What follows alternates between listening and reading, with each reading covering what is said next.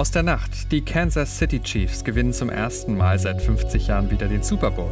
Heute bei RP Plus, wenn Jugendliche ihre Eltern pflegen müssen. Und das kommt auf uns zu, Urteil im Samurai-Prozess von Mönchengladbach. Heute ist Montag, der 3. Februar 2020. Der Rheinische Post Aufwacher. Der Nachrichtenpodcast am Morgen. Guten Morgen. Ich bin Henning Bulka. Herzlich willkommen im ersten Aufwacher im Februar 2020. Von mir bekommt ihr jetzt die wichtigsten Infos für den Start in diese neue Woche. Und da beginnen wir mit dem Blick in die USA. Da gab es über Nacht das sportliche Highlight des Jahres, den Super Bowl, das Finale der National Football League und gleichzeitig die größte Sportveranstaltung der Welt. Gewonnen haben dabei zum ersten Mal seit 50 Jahren wieder die Kansas City Chiefs. Star Quarterback Patrick Mahomes hat sein Team gegen die San Francisco 49ers zum Sieg geführt in Miami mit einer beeindruckenden Aufholjagd zum 31 zu 20. Tina Eck berichtet für die deutsche Presseagentur aus den USA. Fass mal das Spiel zusammen für uns. Ja, es kam wie erwartet ein super enges und super spannendes Spiel. Erst lagen die Chiefs in Führung, aber schon vor der Halbzeit konnten die 49ers zum Gleichstand aufholen. Das Stadion tobte und dann ging es nach der Halbzeit genauso spannend weiter. Erst zog das Team aus San Francisco nach vorne, aber dann holten die Chiefs kurz vor Schluss wieder gewaltig auf. And they have done it. Chiefs are Super Bowl champions here in Miami. Zum ersten Mal nach 50 Jahren haben die Kansas City Chiefs wieder den Super Bowl gewonnen. Wichtiges Highlight ist ja beim Super Bowl immer die Halftime-Show mit großen Pop-Acts. Wie war es diesmal? Ja, die Latinas räumten ab. Jennifer Lopez und Shakira legten eine irre Performance aufs Parkett. Es war auch nicht anders erwartet worden. Demi Lovato hatte vor dem Spiel die Nationalhymne geschmettert.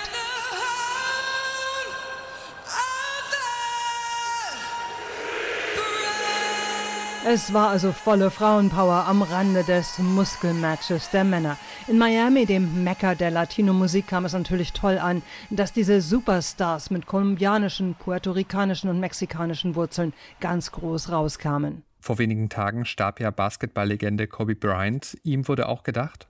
Ja, da gab es gleich am Anfang einen Moment des Schweigens. Die Spieler stellten sich an der 24-Yard-Linie auf als Tribut an Bryant, der in seiner Karriere auch die Trikotnummer 24 getragen hatte.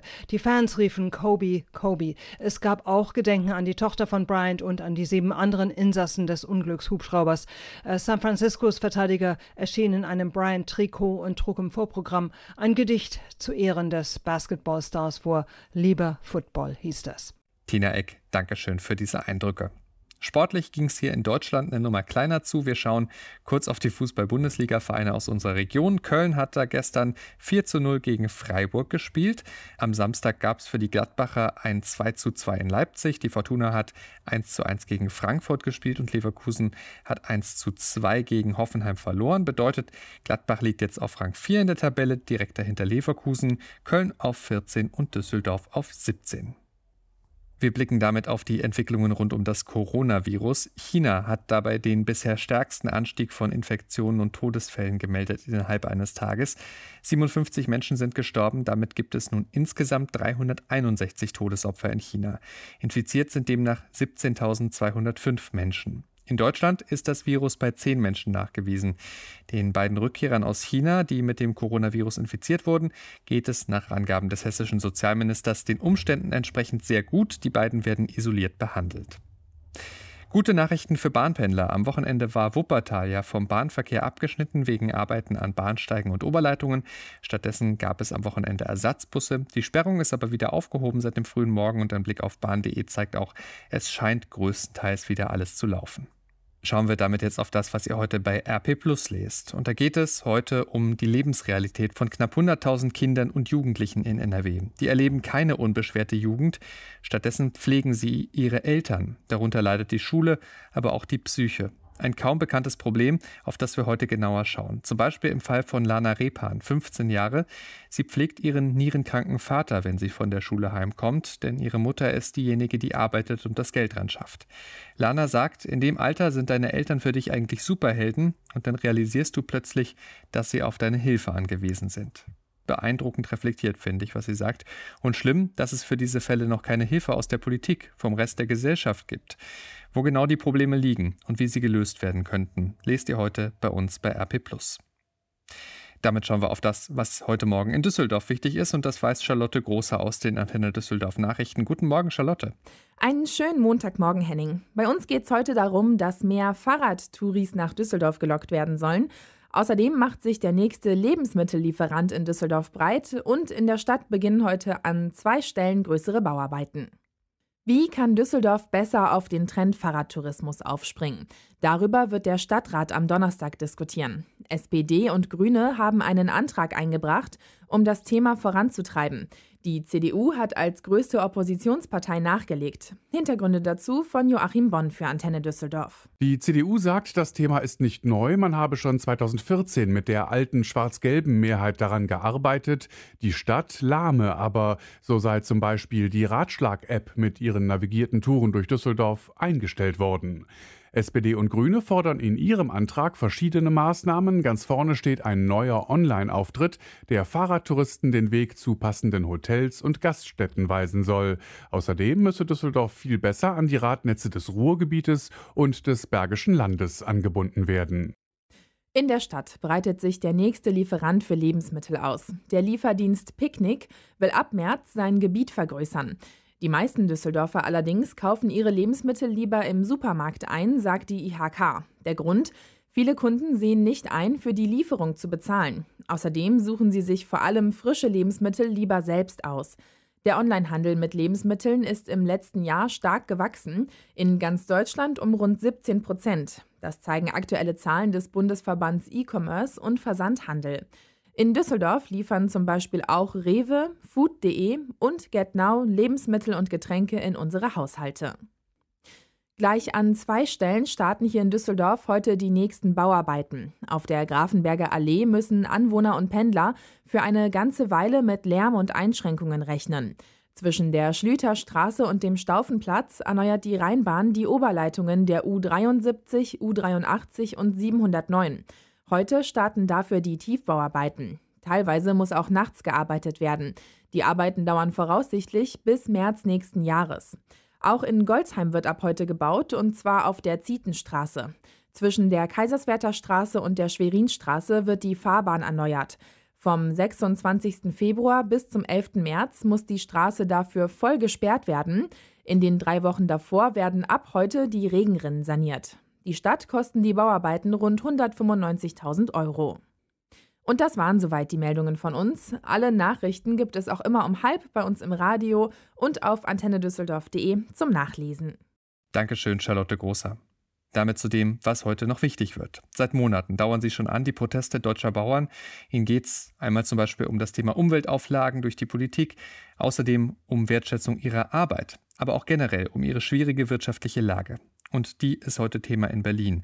Die Bauern sind in einem echten Dilemma. Sie sind zu großen Teilen darauf angewiesen, ihre Waren an die großen Supermarktketten zu verkaufen. Edeka, Rewe, Aldi oder Lidl.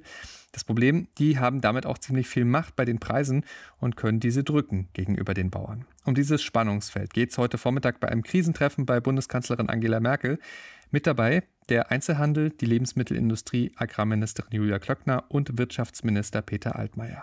Wenn die Kanzlerin mit diesem Termin durch ist, dann geht es für sie direkt weiter. Zum Mittagessen trifft sie ihren österreichischen Amtskollegen Sebastian Kurz. Der Kanzler unserer Nachbarn ist gerade auf Berlin-Besuch. Beim Lunch der Regierungschefs im Kanzleramt soll es um die Beziehungen beider Länder sowie um europapolitische, wirtschaftspolitische und internationale Fragen gehen. Zwei Männer treffen sich bei einem Trinkgelage in Hückelhofen. Der eine knapp 40, der andere knapp 50. Beide kennen sich flüchtig. Dann kommt es zum Streit.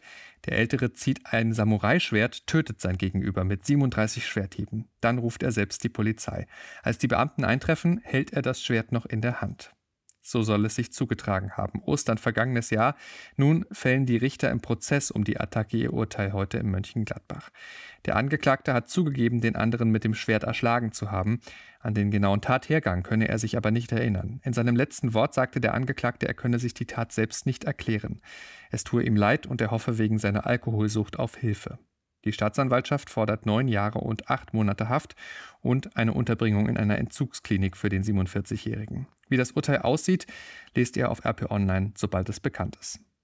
Der Brexit ist vollzogen, zumindest auf dem Papier. London und der Rest Großbritanniens haben ihr erstes Wochenende außerhalb der EU erlebt. Heute wollen die Briten und die Europäische Union ihre Verhandlungslinie für die künftigen Beziehungen umreißen. Der britische Premierminister Boris Johnson will das am Vormittag in einer Rede vor Geschäftsleuten und Diplomaten tun. In Brüssel äußert sich EU-Chefunterhändler Michel Barnier während einer Pressekonferenz. Im November ist es soweit, die Menschen in den USA wählen ihren nächsten Präsidenten. Wird Donald Trump nochmal für vier Jahre gewählt oder gelingt den Demokraten doch ein Machtwechsel mit ihrem Kandidaten? Um diese spekulative Frage zumindest im Ansatz beantworten zu können, da müssen wir erstmal wissen, wen schicken die Demokraten denn überhaupt ins Rennen? Und das entscheidet sich bei den Vorwahlen und sie beginnen heute traditionell im Bundesstaat Iowa. Sören Gies berichtet für die deutsche Presseagentur aus den USA. Was genau spielt sich da heute ab in Iowa? Das ist schon speziell. Es gibt fast 1700 Treffen in eher kleinem Kreis in Schulen, Kirchen, der Bücherei oder sogar bei jemandem zu Hause. Dort gruppiert man sich nach Kandidat und versucht, die anderen von der eigenen Präferenz zu überzeugen. Die Gruppe derer, die sich noch nicht entschieden haben, wird natürlich von allen umworben. Eine Gruppe muss mindestens 15 Prozent der Anwesenden stark sein. Zu kleine Gruppen werden aufgelöst und die Mitglieder können zu einer der erfolgreichen Gruppen stoßen. Dann wird die Stärke der verbliebenen Gruppen ausgezählt und das Ergebnis festgelegt. Die Demokraten hatten ja irre viele Bewerber auf die Kandidatur. Wie viele sind denn jetzt eigentlich noch übrig?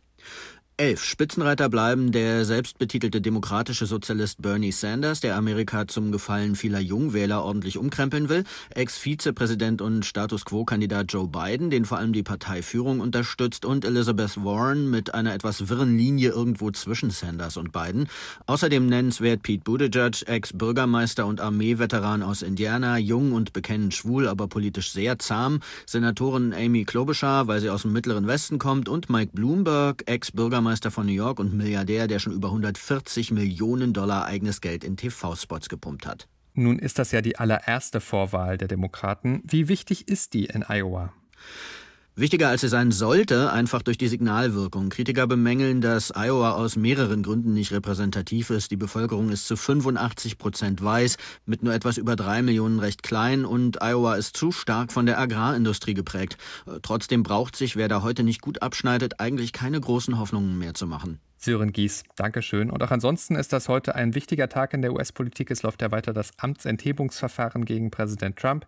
Dabei werden die Vertreter von Anklage und Verteidigung heute ihre Abschlussplädoyers halten. Und dann sage ich ganz zum Schluss noch herzlichen Glückwunsch zum Geburtstag. Und zwar an Bundestrainer Yogi Löw. Er wird heute 60. Alles Gute. Damit schauen wir noch aufs Wetter für NRW. Der deutsche Wetterdienst meldet viele Wolken, gerade Richtung Abend auch mit mehr Regen dabei. Es ist aber mild, bis 12 Grad bekommen wir. Teils relativ windig dabei. In der Nacht geht es stellenweise auf 0 Grad runter. Dann kann es glatt werden. Der Dienstag bringt Wolken und Schauer, teils mit Graupelgewittern, dann auch stürmischer und es wird etwas kühler, bis 8 Grad maximal. Am Mittwoch bleibt es dann trocken, sagt der DWD, weiter bis 8 Grad, insgesamt ruhigeres Wetter dann. Das war der Rheinische Postaufwacher vom 3. Februar 2020. Ich bin Henning Bulker. Wir sind dann morgen früh wieder für euch da. Ciao, ciao. Mehr bei uns im Netz www.rp-online.de